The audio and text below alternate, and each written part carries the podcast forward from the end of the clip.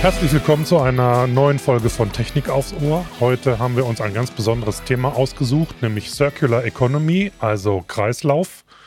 Nicht den Kreislauf im Körper, sondern den Kreislauf der Wirtschaft. Und den Schwerpunkt legen wir heute besonders auf die Kunststoffe. Wie können Kunststoffe immer wieder genutzt werden und nicht wie meist heute üblich deponiert, verbrannt oder gar in den Weltmeeren verschwinden? Und hierzu hat der VDI, VDI mit einem aus verschiedenen Expertinnen besetzten Roundtable ein erstes Positionspapier verfasst, ein sogenanntes Green Paper. Es zeigt detailliert auf was nötig ist, um eine funktionierende Kreislaufwirtschaft sicherzustellen und wo die Chancen, Herausforderungen und Potenziale der einzelnen Wertschöpfungsteilnehmer liegen, aber auch warum es eine ganzheitliche Perspektive auf die Wertschöpfungskette braucht.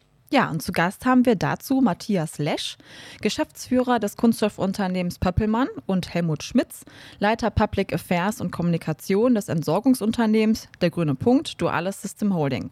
Beide waren Teil des Roundtables und befassen sich in ihrem Arbeitsalltag mit dem Thema Kunststoff, wenn auch aus Sicht der Wertschöpfungsperspektive von unterschiedlichen Positionen aus. Herzlich willkommen. Herzlich willkommen, die Herren. Danke. Danke. Ja, dann wollen wir mal loslegen. Sie kommen aus unterschiedlichen Bereichen, wenn wir von der Wertschöpfungskette der Kunststoffe sprechen und doch beschäftigen sich beide sehr intensiv mit dem Thema. Sie, Herr Lesch, stehen am Anfang der Wertschöpfungskette und sind in der Verarbeitung der Kunststoffe tätig, wohingegen Herr Schmitz einen Einblick geben kann, was ganz am Ende dann mit diesen passiert. Ja, dann wollen wir erstmal loslegen und äh, gerne eine Erklärung haben wollen. Wie funktioniert denn eine Circular Economy und welche guten Beispiele gibt es dafür? Ja, gerne aus Verarbeitersicht ganz einfach gesagt. Ähm, in der linearen Wirtschaft äh, starten wir halt mit Rohmaterial, was aus fossilen Ressourcen in aller Regel gewonnen wird, verarbeiten das. Das geht dann in die Nutzungsphase und irgendwann in die Entsorgungsphase und dann ist halt Schluss. Dann ist der Durchlauf zu Ende. In der Circular Economy läuft das Material im Kreis ähm, und bleibt auch im Kreis. Beispiele bei uns äh, sind zum Beispiel Verpackungen und Pflanztöpfe. Das Material, was wir verarbeiten, kommt aus dem gelben Sack. Äh, wir machen zum Beispiel Verpackungen, Pflanztöpfe oder auch andere Produkte daraus, die dann nach der Nutzungsphase, wenn es denn Verpackungen sind, wieder im gelben Sack landen wieder zu neuem Rezyklat werden, was wir dann wiederum einsetzen und so weiter. Das heißt, das Material läuft dauerhaft im Kreis. Gibt es denn so ein Produkt, was Sie vielleicht nennen können, so aus dem täglichen Gebrauch, was jeder mal so in der Hand hat oder vielleicht sogar öfter am Tag? Also ein Klassiker sind zum Beispiel äh, unsere Pflanztöpfe. Ähm, wenn Sie also eine Pflanze kaufen, irgendwo im Gartencenter oder im Baumarkt, dann ist die in Deutschland mit einer ganz guten Wahrscheinlichkeit im Topf von Pöppelmann und der wiederum mit einer sehr hohen Wahrscheinlichkeit äh, besteht zu 100 Prozent der Kunststoffanteil aus Material aus dem gelben Sack und ist auch nachher wieder zu 100 Prozent recyclingfähig. Ja, Herr Schmitz, wollten Sie dazu auch noch was ergänzen aus Ihrer Sicht? Ja, gerne. Ich sitze ja immer hinten ähm, und äh, von daher bin ich jetzt auch der Zweite in der Reihe. Also ich nehme das Produkt dann wenn es nicht mehr gewollt ist. Ich vermeide den Begriff Abfall, weil wir eigentlich eine andere Sicht auf die Dinge haben. Äh, wir entsorgen es auch nicht. Wir entsorgen vielleicht äh, das gebrauchte Produkt, äh, weil es der Kunde nicht mehr haben will. Aber für uns sind es wertvolle Rohstoffe. Und diese wertvollen Rohstoffe, die kann man, wie schon mein Vorredner gesagt hat, sehr, sehr gut im Kreislauf führen. Das ist bei Kunststoff komplizierter als bei anderen Materialien. Ich glaube, das kann man äh, ohne Abstriche auch sagen. Das, das ist Konsens. Aber ähm, der Kunststoff ist ein äh, Material, was aus Erdöl und Gas gewonnen wird. Wir wissen alle, dass das aus dem Boden geholt wird, dass das ein fossiler Kohlenstoff ist. Und wenn wir den dann einfach verbrennen würden, in die Atmosphäre abgeben würden, dann ähm, äh, verschärfen wir das Klimaproblem. Also für uns sind Kreislaufwirtschaft und Klimaschutz äh, miteinander verwandt. Und ich denke, da kommen wir im Laufe des Gesprächs auch nochmal drauf, dass man da eben auch gemeinsame Lösungen finden kann und finden muss. Mhm. Mhm. Ja, Jetzt, was sind denn, genau, wollte ich zu den nee, Vorteilen kommen. Willst du noch was anderes fragen? Ja, nee, mir fällt immer gerade so eine Situation ein, die ich ab und zu eben halt auch mal durchmache, wenn ich zu meinem Getränkehändler gehe mhm. und meine Plastikflaschen ja. entsorge und in den Schredder schmeiße. Landen die dann auch irgendwie wieder in diesem Kreislaufsystem? Also diese PET-Flaschen? Ja, die landen auch im Kreislaufsystem. Das sind äh, spezielle und äh, eigentlich für den Recycler sehr hochwertige Stoffströme, weil es ja Lebensmittelverpackungen sind. Ähm, eine Pflanze braucht auch einen guten, qualitativ guten Pflanztopf. Da wird, glaube ich, keiner widersprechen. Aber eine Getränkeflasche hat nun nochmal höhere hygienische Anforderungen zu erfüllen. Und wenn diese Flasche dann über den Rücknahmeautomaten eingesammelt wird, das sind ein paar hunderttausend Tonnen jedes Jahr in Deutschland, dann ist das ein ganz, ganz äh, nachgefragter Rohstoff, der heute teurer ist als äh, rezykliertes Material, als neues Material. Also auch das ist eine ganz äh, interessante Entwicklung. Gut, dann würden wir gerne jetzt mal zu den Vorteilen der Circular Economy kommen. Ja, was sind dann die, die größten Vorteile und warum ist das Thema so relevant, speziell für in dem Bereich dann Kunststoffe? Naja, Kunststoff ist ja erstmal ein tolles Material, äh, äußerst vielseitig im Einsatz und Kunststoff ist ein sehr langlebiges Material. Ähm, das ist also viel zu schade, den nur einmal einzusetzen. Das ist zum einen aus Materialsicht so ein wichtiger Aspekt. Ähm, aber ganz einfach gesagt schont Kreislaufwirtschaft die Ressourcen, weil wir halt das, was wir an Rezyklat einsetzen, eben nicht an äh, Material einsetzen müssen, was aus fossilen Ressourcen jedes Mal wieder neu gewonnen werden muss. Und die Kreislaufwirtschaft schützt auch das Klima. Ähm, äh, da gibt es ja auch diverse Studien mittlerweile aus allen Richtungen dazu. Ähm, äh, je höher der Zirkularitätsfaktor, umso geringer ist der CO2-Fußabdruck, den am Ende die Produkte auch haben. Genau, wir, wir brauchen das. Ähm, ich mache das jetzt mal ein bisschen scharf, weil wir im Mai noch sind äh, und da wurde das auch kommuniziert. Äh, wir leben ähm, auf der Erde eigentlich über unsere Verhältnisse und das äh, gibt, es gibt ja jedes Jahr einen Tag, wo dann ausgerechnet wird, ab wann wir über unsere Verhältnisse leben. Äh, wir sind leider im Jahr 2022 schon im Mai angekommen. Das heißt, wir haben eigentlich das schon äh, verbraucht, was uns dieses Jahr zusteht, wenn wir die Erde so erhalten wollen, dass auch zukünftige Generationen gutes Leben haben. Äh, jetzt sind wir im Mai schon bei dem Level angekommen, was uns eigentlich zusteht, in Anführungsstrichen. Das heißt also, wenn wir die Ressourcen schonen, wenn wir sie im Kreis führen, wenn wir sie immer wieder sammeln, sortieren, verwerten, dann äh, tun wir auch was für die zukünftigen Generationen, weil äh, wir eben die, äh, die, das System, aus dem wir uns äh, ernähren, aus dem wir unsere Rohstoffe holen, das ist ja nun mal die Erde, aus dem Mond und aus dem Mars gibt es noch nicht viel, äh, dass wir das eben so behandeln, dass es eben auch für zukünftige Generationen ein gutes Leben gibt. Herr Schmitz, eine Anschlussfrage. Sie hatten vorhin so schön gesagt, für mich gibt es keinen Abfall in dem Sinne, also gerade bei Kunststoffen das hat ja dann einen Wert, dieser Kunststoff. Das ist ja eigentlich ein Rohstoff dann, oder? Ist das vielleicht ein bisschen zu naiv dargestellt? Nö, das ist ein Rohstoff. Ob der dann immer einen Wert im Markt hat, äh, das ist dann die zweite Frage. Äh, und ich denke, da liegt auch ein großes Problem äh, bei der Realisierung, bei der Umsetzung von Kreislaufwirtschaft bei Kunststoffen. Wir haben bestimmte Materialien wie PET und PET-Flaschen, die sind schon angesprochen. Da läuft es schon ganz gut. Aber bei der Masse der Kunststoffe muss man sagen, ist der Weg in eine Kreislaufwirtschaft noch sehr, sehr weit. Auch wenn wir heute über gute Ansätze und, und äh, vorbildliche Ansätze sprechen, wie das beispielsweise bei der Firma Pöppelmann ja schon passiert, gibt es eben insgesamt äh, in der großen Kunststoffwelt, und wir reden hier über 400 Millionen Tonnen, die jedes Jahr produziert werden, gibt es da noch viel, viel zu tun. Noch was, was mir einfällt in dem Zusammenhang, ich erinnere mich daran, dass wir äh, in Deutschland sehr viel Müll exportieren. Und ich könnte mir vorstellen, dass da auch eine Menge Kunststoff immer dabei ist. Ist das eigentlich immer noch so? Oder äh, behandeln wir jetzt mal solche, in Anführungsstrichen, wertvollen Abfälle anders? Also dazu kann ich konkret was sagen. Äh, wenn wir mal bei den PT-Flaschen anfangen, weil die schon genannt worden sind, äh, das ist so wertvoll, da wird nichts exportiert. Das wird alles hier gebraucht und verbraucht, wird dann neu eingesetzt. Wenn wir die Kunststoffe aus den gelben Säcken nehmen, die werden auch zu 98 Prozent entweder in Deutschland oder in der EU verwertet.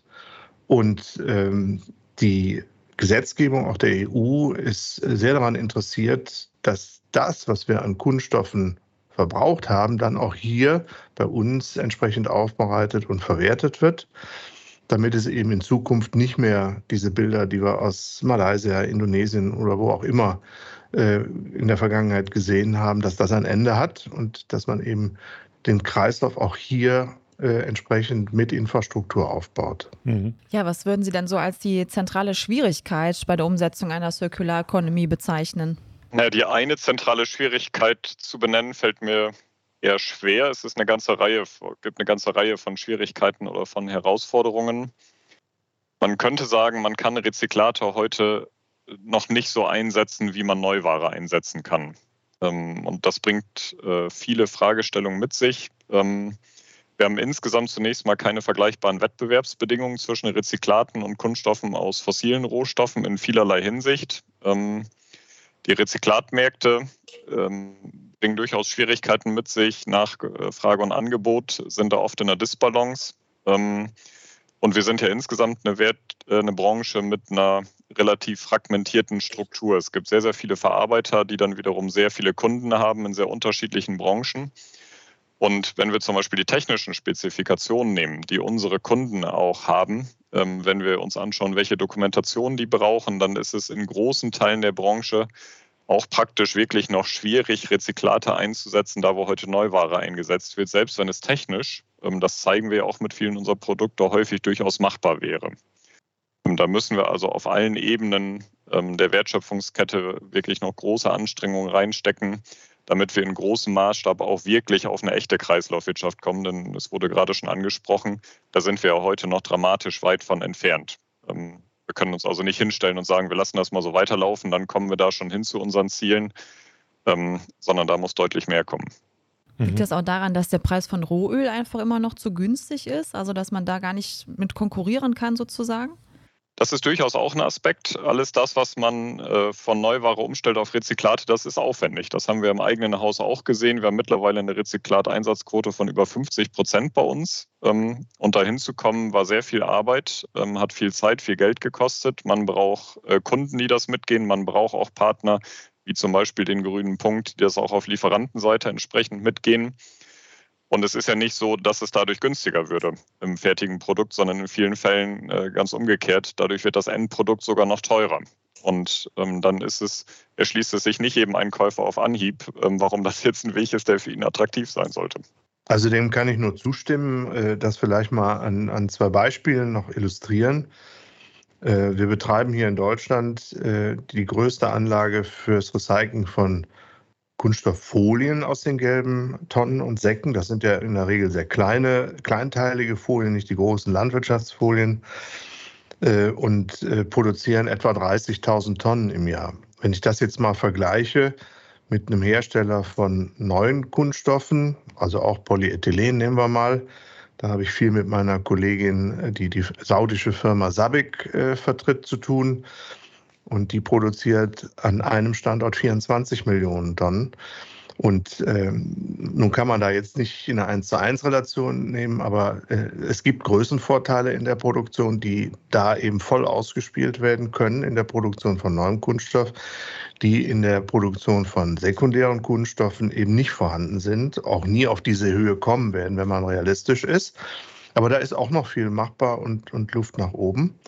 Und ähm, es war eben vom billigen Rohöl die Rede. Das ist natürlich jetzt im Mai 2022 etwas andere Situation durch den Krieg in der Ukraine.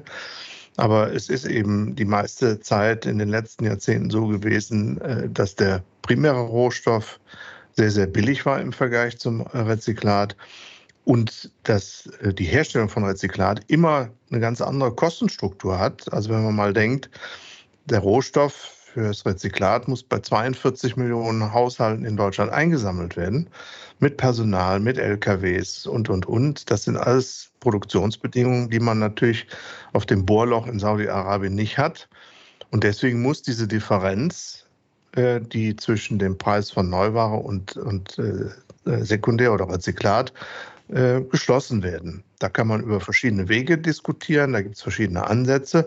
Aber dass diese Lücke geschlossen werden muss, das äh, ist, glaube ich, ziemlich sicher. Mhm. Wir hatten ja am Anfang darüber gesprochen, dass Sie beide Mitglieder sind in dem vom VDI initiierten Round, äh, initiierten, Entschuldigung, Roundtable und haben das Green Paper Circular Economy für Kunststoffe neu denken mitgestaltet. Und jetzt gerade haben wir nach den zentralen Herausforderungen gefragt und an dem Roundtable, da saß ja die gesamte Wertschöpfungskette. Wie sind Sie denn da mit dem Thema umgegangen? Da gab es ja wahrscheinlich ganz verschiedene Interessen an einem Tisch. Könnte ich mir vorstellen. Absolut. Und äh, zumindest habe ich so erfahren, dass das äh, bessere Verständnis für die äh, unterschiedlichen Wertschöpfungsstufen, ähm, für ihre Chancen, aber auch für ihre Probleme, manchmal auch für ihre Sachzwänge ähm, durchaus schon mal hilfreich war. Ähm, in der linearen Wirtschaft war es ja so, für uns jetzt zum Beispiel gilt aber ja für jeden anderen auch. Ähm, wir haben optimiert, ähm, unsere Wertschöpfungsstufe, dann haben wir die Lieferanten mit einbezogen, wo es gerade hilfreich war und natürlich die Kunden mit einbezogen. In der Kreislaufwirtschaft ist es ja so, dass man Kreisläufe eben nur gemeinsam schließen kann. Das sehen wir auch überall da, wo wir diese Kreisläufe schließen. Da braucht man wirklich alle Stufen entlang des Kreislaufes, um zu einer vernünftigen Lösung zu finden. Und muss auch alle diese Stufen verstehen. Ähm, das sind häufig Geschäftsbeziehungen, ähm, die es bisher nicht gab, weil man, wie gesagt, ja nur mit der direkt vor- und nachgelagerten Stufe in aller Regel oder vielleicht mal einen darüber zu tun hatte. Und Teil der Herausforderung ist ja zum Beispiel, dass Spezifikationen über die Wertschöpfungskette äh, ganz unterschiedlich erforderlich sind. Ähm, äh, und wir auf einmal über Datenaustausch, das war zum Beispiel ein konkretes Thema, entlang des ganzen Kreislaufes sprechen müssen, was bisher keine Notwendigkeit war. Da gibt es auch noch keine fertigen Antworten für.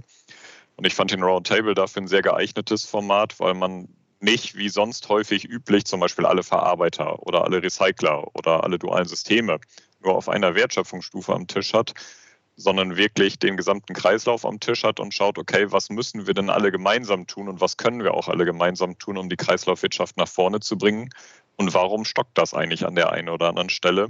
Ähm, aus Gründen, die wir vielleicht in unserem täglichen Alltag gar nicht unbedingt immer sehen oder auch verstehen können. Mhm.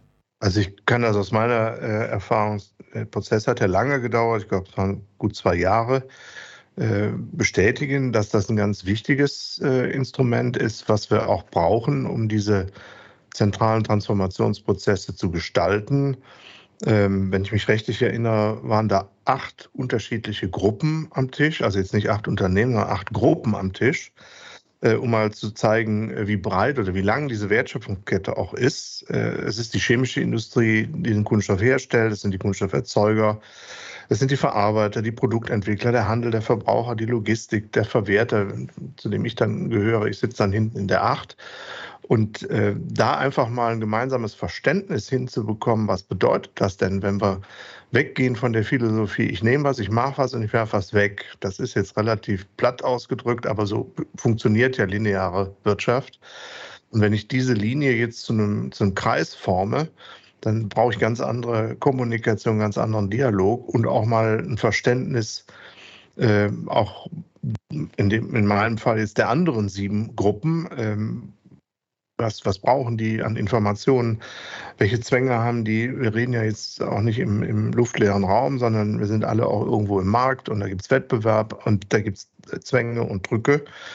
Und das zu verstehen und dann zu sagen, aber wir haben trotzdem etwas gemeinsam an Aufgabenstellungen und an Lösungen zu erarbeiten, das ist wichtig. Und da hat der VDI wirklich äh, etwas sehr Zentrales äh, in Gang gesetzt äh, bei einem sehr zentralen Thema, nämlich der Kunststoffe die ja über ihren Wert als Material, das ist schon angeklungen, eben auch äh, eine dunkle Seite haben. So hat das mal ein amerikanischer Kollege ausgedrückt. Äh, wir reden viel über die hellen Seiten, das ist ein vielseitiger Wertstoff.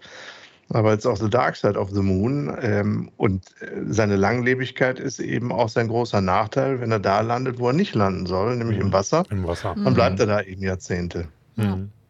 Klar.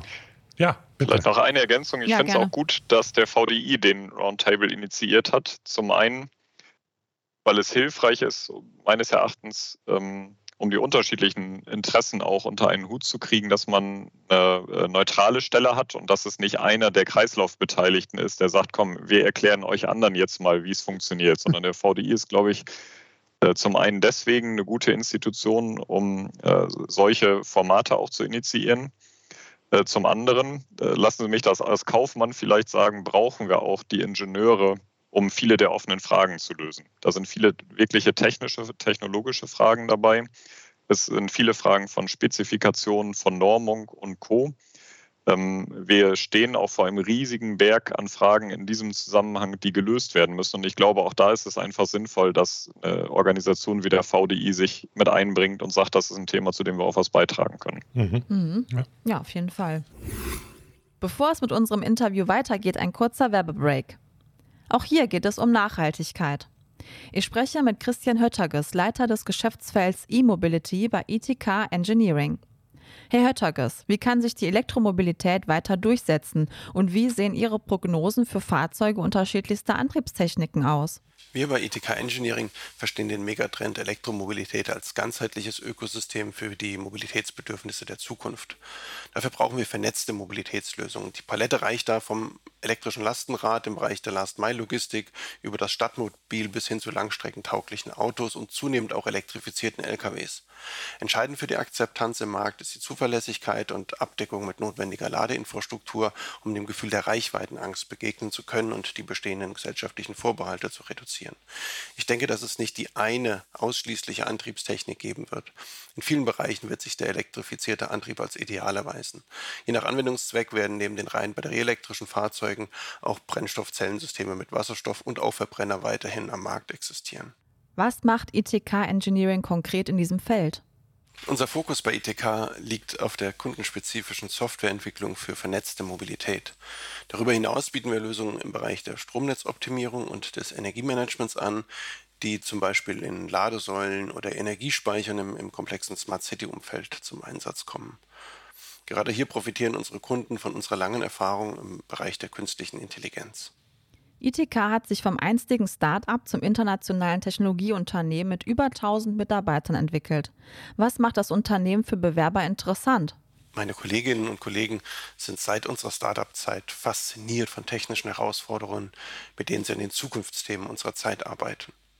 Wir legen großen Wert auf die persönliche Entwicklung jedes Einzelnen und begleiten das professionell mit diversen Events und Trainings.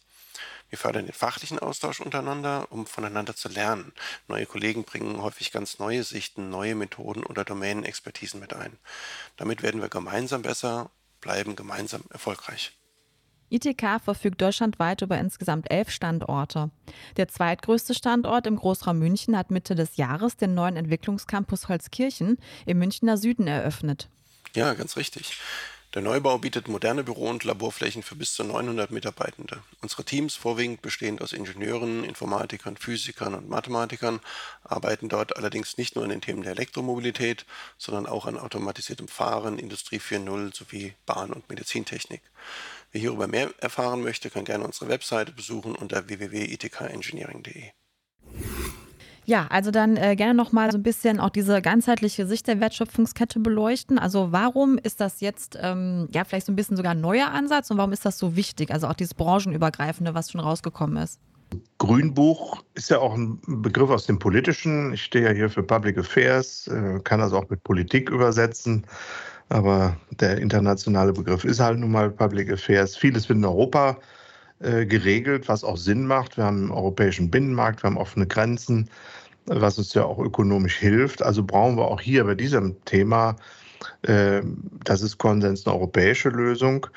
Und äh, ich habe mit Freude vernommen, dass das Grünbuch, was wir am runden Tisch entwickelt haben, zu einem Weißbuch weiterentwickelt werden soll. Das ist dann die nächste Stufe, weil das, was wir erarbeitet haben, äh, muss ja in Richtung Politik, muss ja in Richtung Gesetzgebung auch transportiert werden weil nur mit dem runden Tisch alleine werden wir die Probleme nicht lösen können. Das heißt, wir brauchen eigentlich ganz zentral jetzt auch eine Gesetzgebung, die intelligent diesen Weg unterstützt. Ich sage mit Absicht intelligent, weil es auch unintelligente Regelungen gibt, die uns dann eher stören und uns eher dann auf dem Weg aufhalten.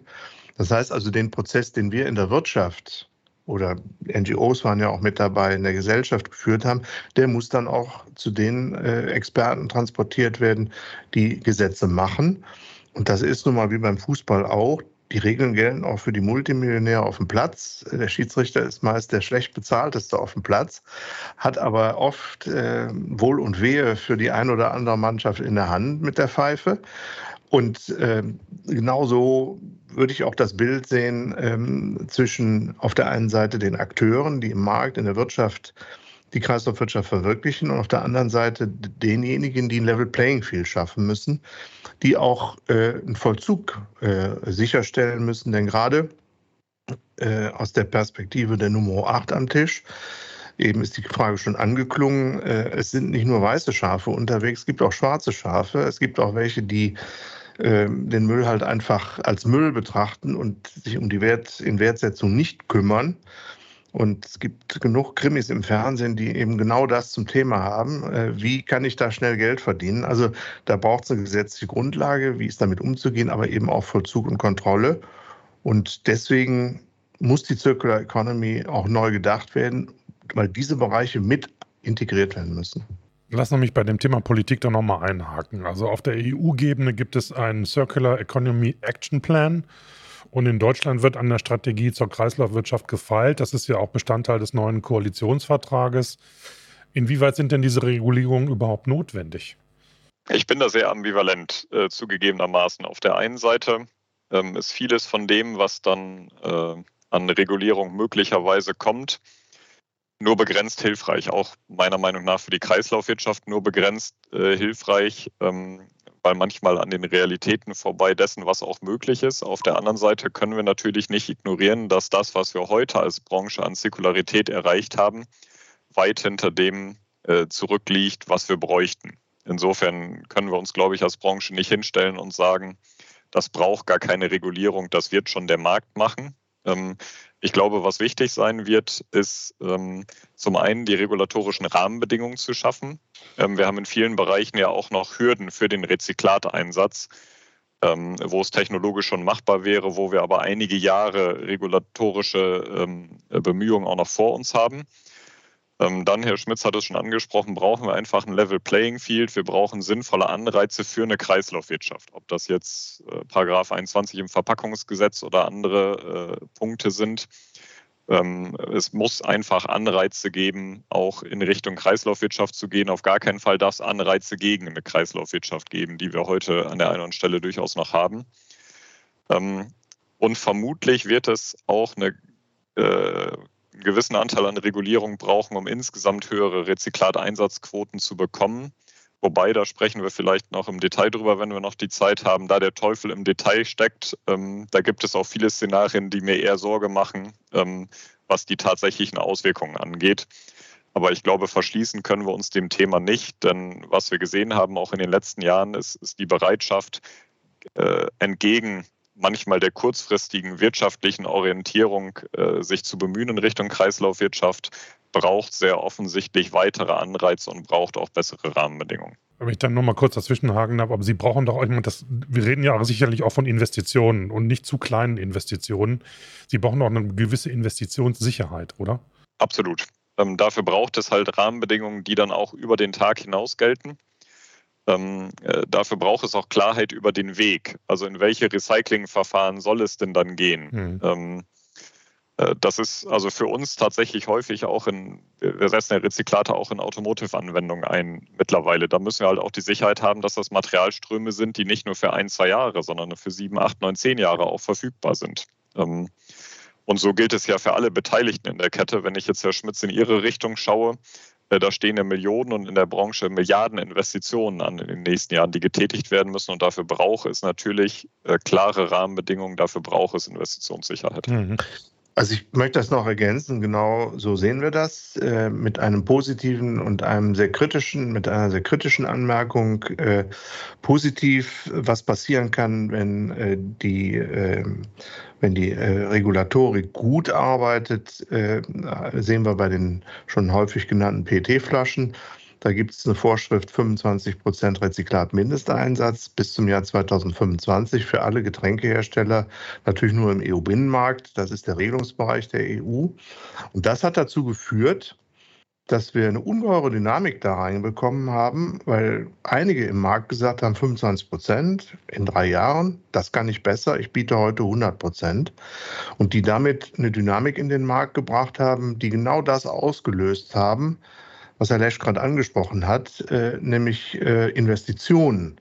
Und das sind dann keine Steuermittel, die da investiert werden, sondern das sind Investitionen großer Unternehmen.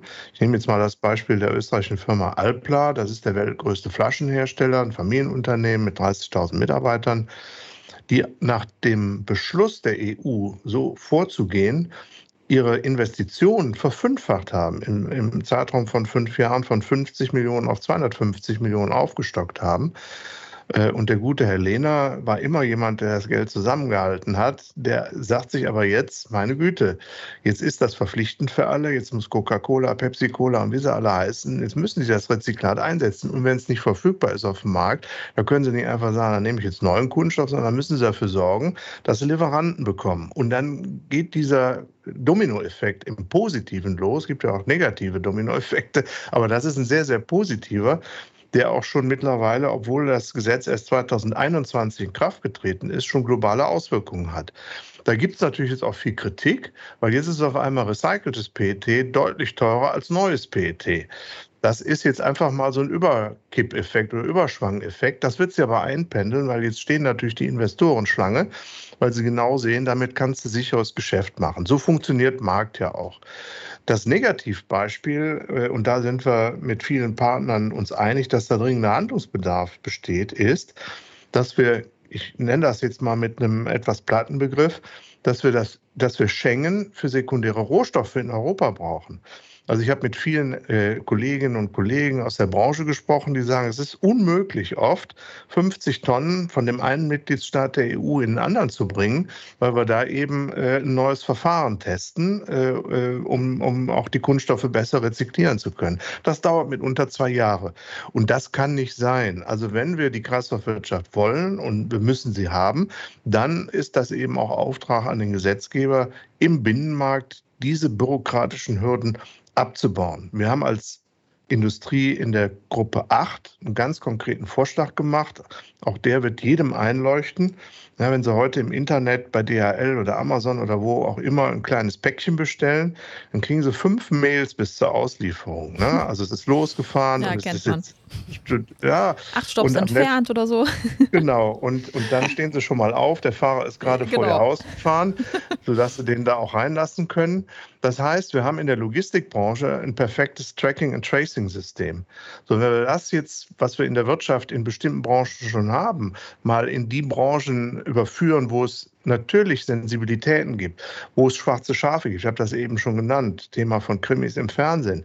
Also wenn wir das überführen und das der Politik anbieten und sagen, wenn wir uns jetzt zusammen hinsetzen und gucken, wie machen wir das mit einer schlanken Belastung für uns als Unternehmen und natürlich auch mit einer Reduktion von Bürokratie bei euch. Ihr müsst jetzt nicht mehr 100 kontrollieren, sondern ihr könnt euch auf die 10 Verdachtsfälle äh, äh, fokussieren und dann haben wir alle was davon. Dann haben wir eine Win-Win-Situation. Also ich glaube, da ist ist äh, nochmal deutlich, dass man äh, gemeinsam, und deswegen ist es so wichtig, die Politik jetzt äh, mit einzubeziehen, um intelligente Lösungen zu finden, ähm, ist das ein gutes Beispiel dafür. Mhm. Herr Lesch, Sie haben vorhin von diesen Quoten gesprochen und dass Ihnen das teilweise auch Sorgen bereitet. Was denken Sie denn, wo und mit welchen Maßnahmen sollte die Politik denn aktiv werden, um jetzt irgendwie den Wandel zu schaffen? Und da gehören ja wahrscheinlich so produktspezifische Quoten oder weitere äh, Lenkungsinstrumente irgendwie dazu. Sonst würde es ja nicht funktionieren. Ja, wir haben ja im Green Paper da tatsächlich ein großes Kapitel ähm, äh, drin und das finde ich auch sehr wichtig, weil die Kriterien zur Beurteilung dieser Lenkungsinstrumente, glaube ich, sehr wichtig sind. Das, wir müssen ja einmal immer schauen, was äh, wie beurteilen wir diese verschiedenen Lenkungsinstrumente, die man sich vorstellen kann aus ökologischer Sicht? Ähm, wie beurteilen wir die aus materialspezifischer und technischer Sicht? Ähm, wie beurteilen wir die wirtschaftlich und dann natürlich auch rechtlich und äh, regulativ? Und wenn ich jetzt uns nochmal wieder nehme als Unternehmen, wir haben wie gesagt heute eine Rezyklateinsatzquote von über 50 Prozent. Ähm, dann könnte man ja sagen, ist das ja eine ganz entspannte Geschichte. Ähm, da sind wir ja schon relativ weit. Äh, wenn wir dann aber zum Beispiel über produktspezifische Rezyklateinsatzquoten sprechen, ähm, dann ist halt die Frage, für welche Produkte soll denn das dann gelten? In vielen Bereichen ist das gar kein Problem, meiner Meinung nach, und würde auch positive Effekte mit sich bringen. In anderen Bereichen sind heute zum Beispiel die regulatorischen Rahmenbedingungen noch gar nicht da. Alles, was zum Beispiel Foodkontakt angeht im Bereich von Polypropylen. Ähm, wenn wir das als ein Beispiel nehmen, ähm, und eine entscheidende Frage ist aus meiner Sicht, haben wir überhaupt die Rezyklatmengen, um solche Quoten dann tatsächlich auch einhalten zu können? Wir sind heute in vielen Materialien, ich nehme nochmal wieder das Polypropylen aus dem gelben Sack, das also PCR, Polypropylen, da stoßen wir ja heute schon an Kapazitätsgrenzen, ähm, ohne dass wir verpflichtende Rezyklateinsatzquoten haben. Das ist natürlich eine spannende Frage, wenn man jetzt hohe Quoten bekommen sollte, wo soll eigentlich das Rezyklat in den jeweiligen Zeiträumen dann herkommen. Gegenargument gegen das, was ich gerade gesagt habe, ist allerdings auch eine Ankündigungswirkung, bringt natürlich schon ein Stück weit Investitionssicherheit und kann so einen Markt auch äh, in eine Richtung schieben. Also ich glaube, dass da wird der Teufel, wie vorhin schon gesagt, im Detail stecken, das klug zu formulieren, damit man wirklich die gewünschten Effekte erzielt und gleichzeitig aber auch keinen Unsinn im Markt veranstaltet und vor allem keine Verschiebungseffekte erzielt, wo wir Rezyklate aus heutigen Anwendungen abziehen um sie in Anwendungen zu bekommen, die dann morgen vielleicht eine Quote haben. Also das Ziel, das macht ja alles nur dann Sinn, wenn wir die Rezyklatmengen insgesamt erhöhen, nicht wenn wir die von Produktkategorie A zu Produktkategorie B schieben. Ich glaube, da wird man sehr genau schauen müssen. Und grundsätzlich bin ich der Auffassung, wir sollten vielleicht zunächst mal schauen, was es heute schon an bestehenden Anreizsystemen gibt, zum Beispiel im, im Bereich des Verpackungsgesetzes und das erst einmal mit Leben füllen. Mein Lieblingsbeispiel ist immer die Verpackung, die zu 100 Prozent aus dem gelben Sack kommt und zu 100 Prozent recyclingfähig ist, verglichen mit einer anderen Verpackung aus Neuware, die nicht recyclingfähig ist und die am Ende noch äh, aktuell, da wird ja dran gearbeitet, aber heute noch dieselbe DSD-Gebühr tragen. Ähm, äh, das hat das Gesetz anders vorgesehen. Wir brauchen jetzt aber schon Jahre, um das in die Umsetzung zu bekommen. Das heißt, vielleicht ist es auch erstmal wichtig, das, was schon vorgedacht ist und was auch sinnvolle Instrumente sind, überhaupt erstmal durchzusetzen. Ich glaube, auch dadurch könnte man durchaus schon den Markt in eine gewisse Richtung bewegen, die mehr mit Kreislaufwirtschaft zu tun hätte als heute. Mhm. Herr Schmitz, Ihre Perspektive dazu? Ja, äh, stimme ich voll zu. Ähm, ich denke auch, ähm, wir müssen einfach schneller werden. Ähm, dass äh, die, die gelbe Tonne, der gelbe Sack, die ist 30 Jahre alt. Ja, und wenn ich mal gucke, äh, in wie vielen Mitgliedstaaten der EU, wenn ich nur den EU-Binnenmarkt nehme, ich gehe jetzt gar nicht mal aus Europa raus, nach Asien oder in andere Regionen, ähm, dann, dann wird mir schon ein bisschen ähm, schwummerig, ob wir da mit der richtigen Geschwindigkeit global unterwegs sind. Und wir reden ja gerade beim Kunststoff auch über ein globales Phänomen, was die Rohstoffversorgung angeht, auch was die Vermüllung der Meere angeht. Das sind ja keine nationalen Probleme, sondern die müssen auch global angepackt werden. Also mit der Geschwindigkeit bin ich überhaupt nicht zufrieden. Und ich glaube, wir müssen sehen, wie wir Anreizsysteme schaffen, die da einfach auch zu Geschwindigkeit führen. Bei bei der PT-Rezyklat-Einsatzquote hat das sehr gut funktioniert. Das ist bei den Polyolefinen, PE, PP sicherlich ein bisschen schwieriger und anders gelagert. Aber vom Mechanismus her, glaube ich, würde das ähnlich gut funktionieren. Und wir müssen halt einfach das Material erstmal einsammeln. Da hakt es ja schon. Ja, da wird in Deutschland vielleicht noch viel gesammelt. Aber es gibt viele Länder in der EU, die immer noch deponieren, also wo der Kunststoff dann auf der Deponie landet. Da gehört er nun weiß Gott nicht hin.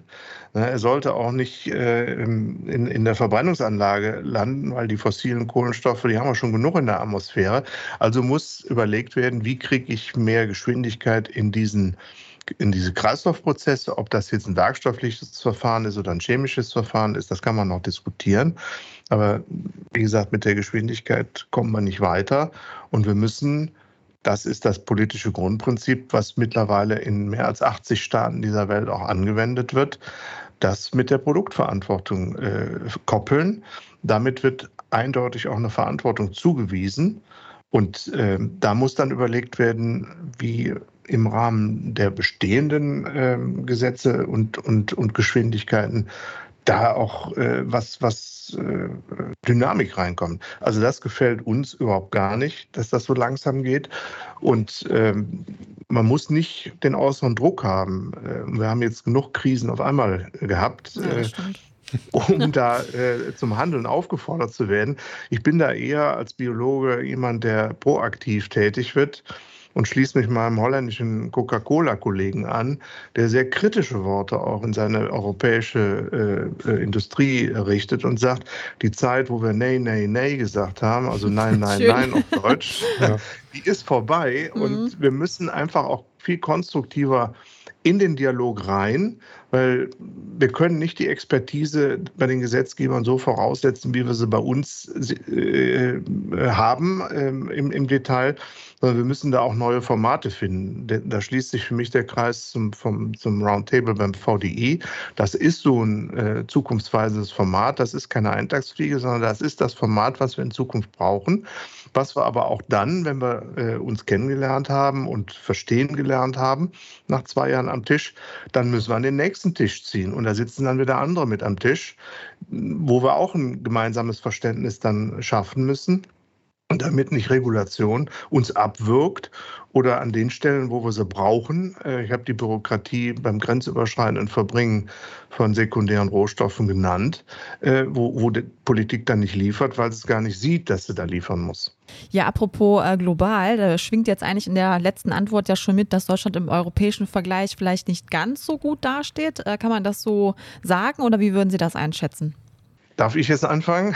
Gerne. wer möchte auch, ähm, wer auch immer möchte. Also, ähm, wir bezeichnen uns ja selber als, als ähm, Weltmeister im Recycling. Also da bin ich ein bisschen vorsichtig. Da sind einige Länder, wenn man aus dem Verpackungsbereich rausguckt, weit, deutlich weiter. Also die Benelux-Staaten beispielsweise weil Kreislaufwirtschaft äh, besteht ja nicht nur aus Kreislaufwirtschaft bei Verpackungen.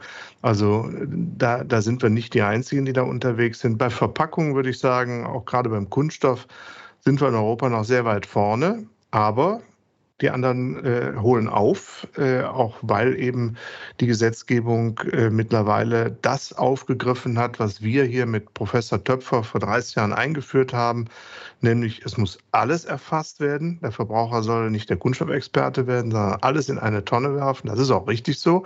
Danach kümmern sich Experten drum. Und der zweite Grundsatz, der auch jetzt für alle 27 Mitgliedstaaten gilt, die Produktverantwortung ist vollumfänglich, äh, betrifft 100 Prozent der Kostenübernahme. Ich halte das auch für richtig, weil diese Rohstoffe sind keine kommunalen Rohstoffe, sondern es sind Rohstoffe, die wir in der Wirtschaft brauchen.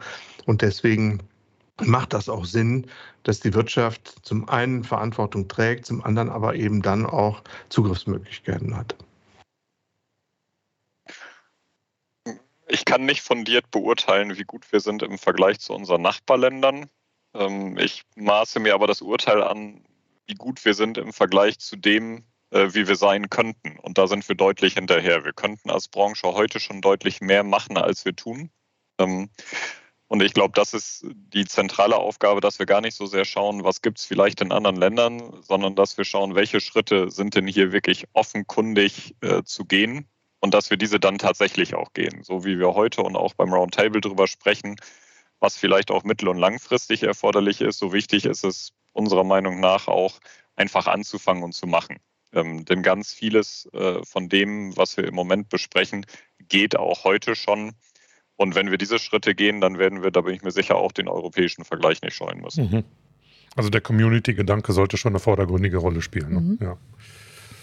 Ja. Gut, okay, meine Herren, wir, bedanken erfahren. uns ganz herzlich. Wir haben Dankeschön. ein bisschen an der Oberfläche dieser ganzen Thematik kratzen können, aber vielleicht konnten wir einen Einblick geben, was alles hinter dem Thema Circular Economy steht und was es alles braucht, damit es da zu einer ja, integrierten Wertschöpfungskette kommt und wir da in Deutschland schneller werden. Wir bedanken uns für Ihre Zeit, sagen unseren Zuhörern und Zuhörern herzlichen Dank fürs äh, Lauschen. Ja, und gerne und in die Shownotes reinschauen. In die Shownotes gucken. Da gibt es noch ein paar passende Links zu der Thematik heute. Genau. Und ansonsten bis zum nächsten Mal. Richtig. Alles Gute und tschüss. Tschüss. Tschüss. Tschüss, danke.